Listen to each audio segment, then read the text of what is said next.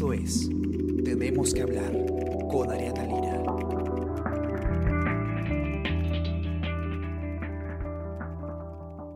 Hola a todos, ¿qué tal? ¿Cómo están? Yo soy Ariana Lira y hoy tenemos que hablar de inversión y tenemos que hablar de las obras eh, que se estarían licitando eh, relativamente pronto, según los anuncios que ha hecho el presidente Vizcarra y el primer ministro Pedro Cateriano en su mensaje en el Congreso el día de ayer. Ustedes recordarán que una de las cosas eh, que más llamó la atención durante el discurso de 28 de julio de Vizcarra eh, fue que las líneas 3 y 4 del metro eh, de Lima se iban a ejecutar a través de la modalidad gobierno a gobierno, que es lo que se utilizó justamente para poder construir de manera tan veloz toda la infraestructura para los Juegos Panamericanos.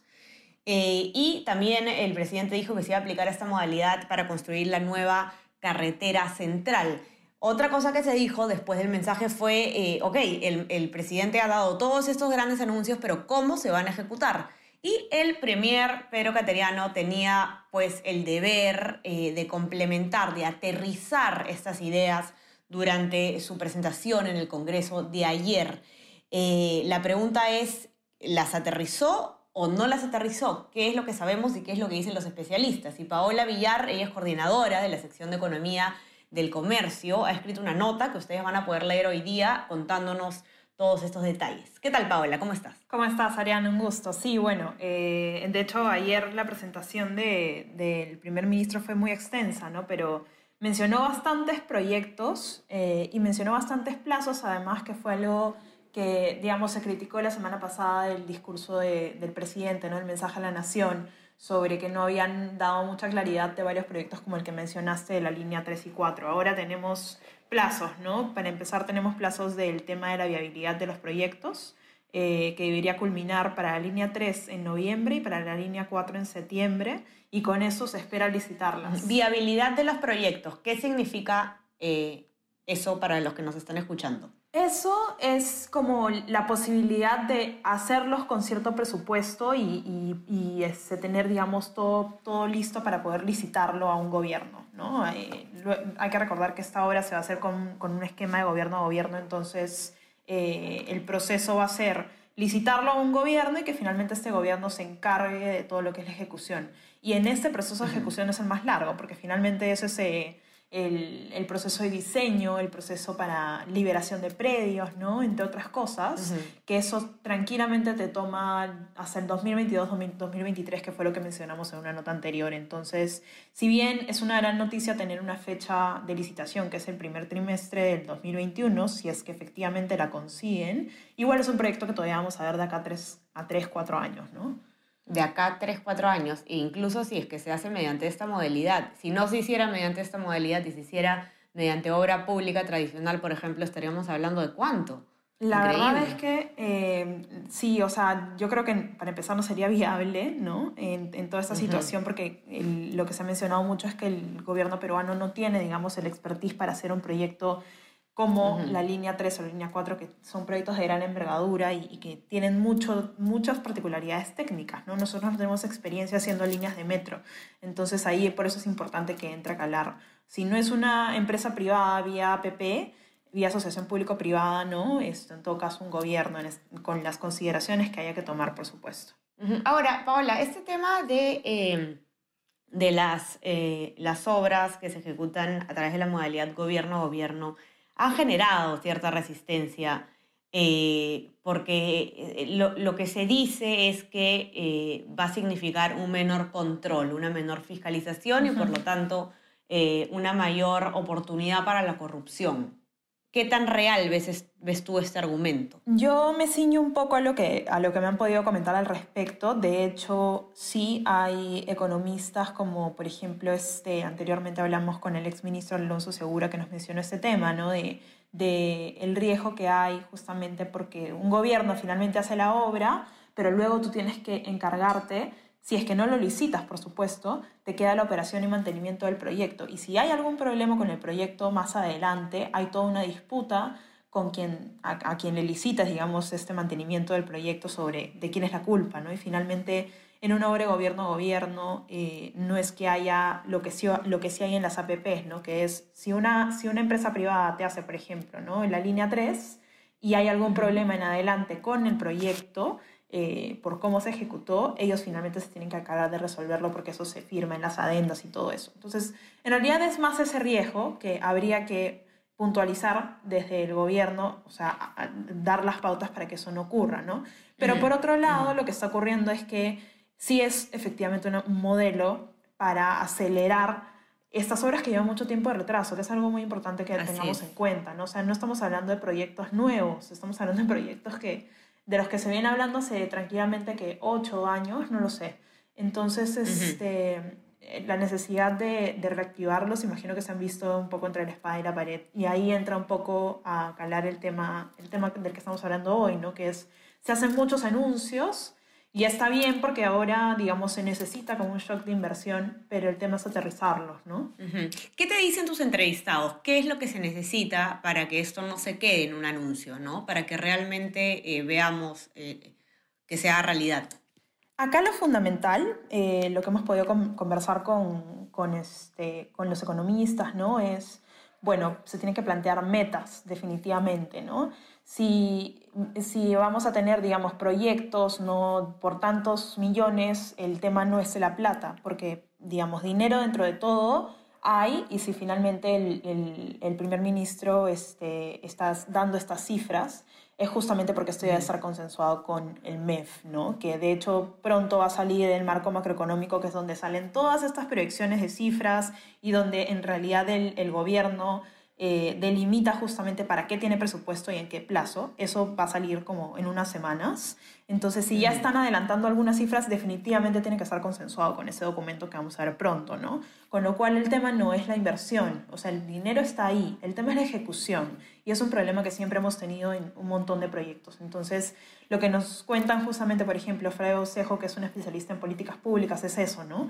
Eh, dinero hay, pero, pero el, tema, el problema es ejecución. Lo mismo este, Camilo Carrillo, que es economista senior del Consejo Privado de Competitividad, que justamente menciona la necesidad de que existan estas metas.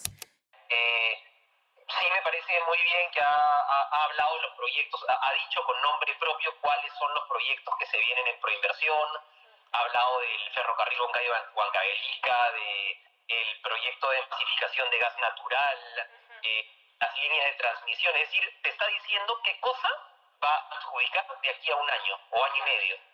Y eso me parece totalmente valioso porque ahora si tienes, o sea, a, ti como te dice, le puedes, puedes pedir una rendición de cuentas. No, tú me dijiste que en un año iba a estar adjudicado Ferrocarril Calica, esta línea de transmisión, estas, estas este, plan de tratamiento, etc. Entonces eso, eso creo que es muy bueno, ¿ya? Porque además coincide con lo que ya de hace tiempo se estaba planificando en proinversión, entonces es una buena noticia.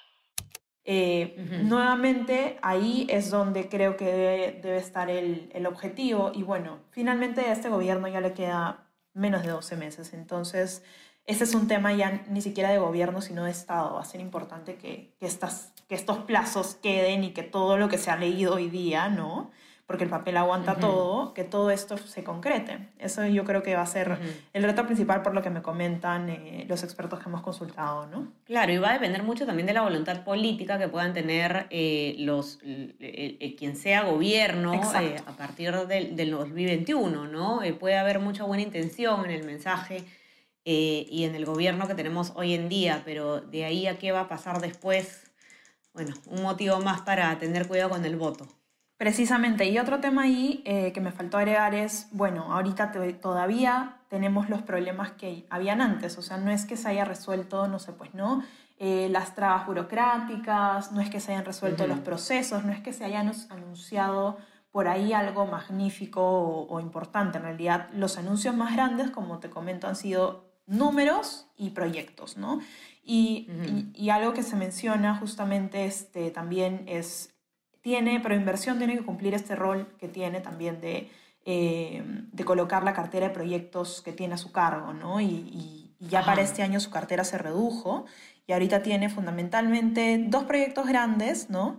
Que son este, el, proyecto de masificación de gas natural siete regiones, que debería estar siendo adjudicado eh, a fines de septiembre y que involucra exactamente ¿no? un montón de regiones del país en el sur.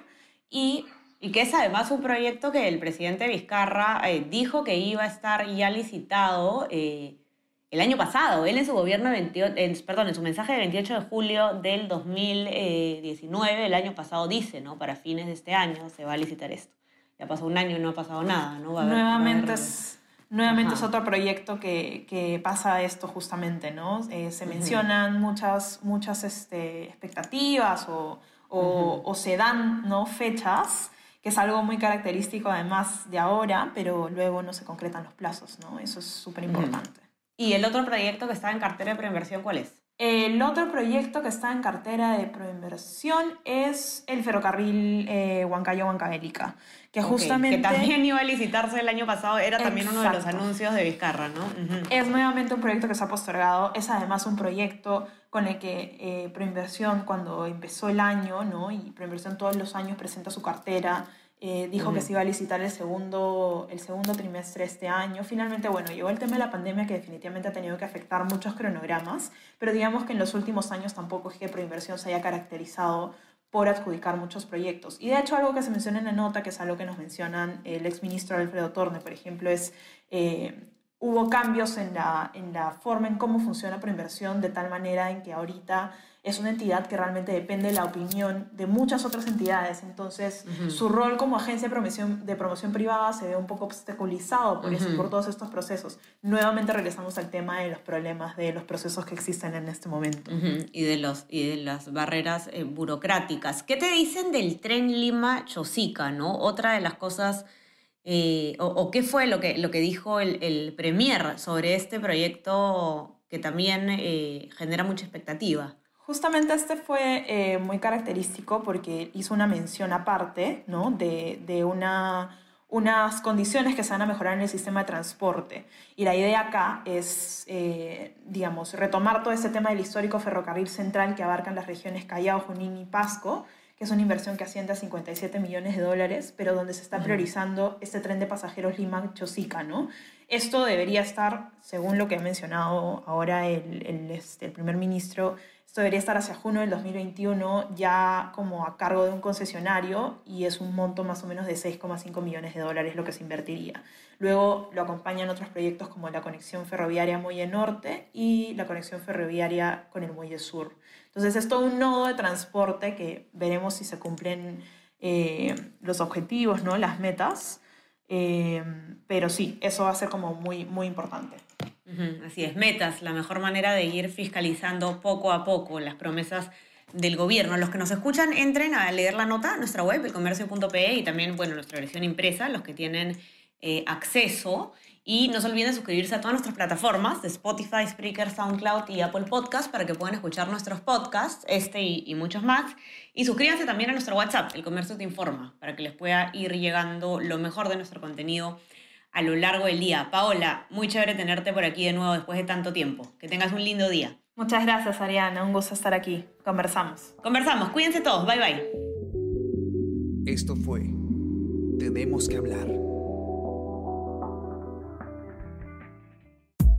Esto fue El Comercio Podcast.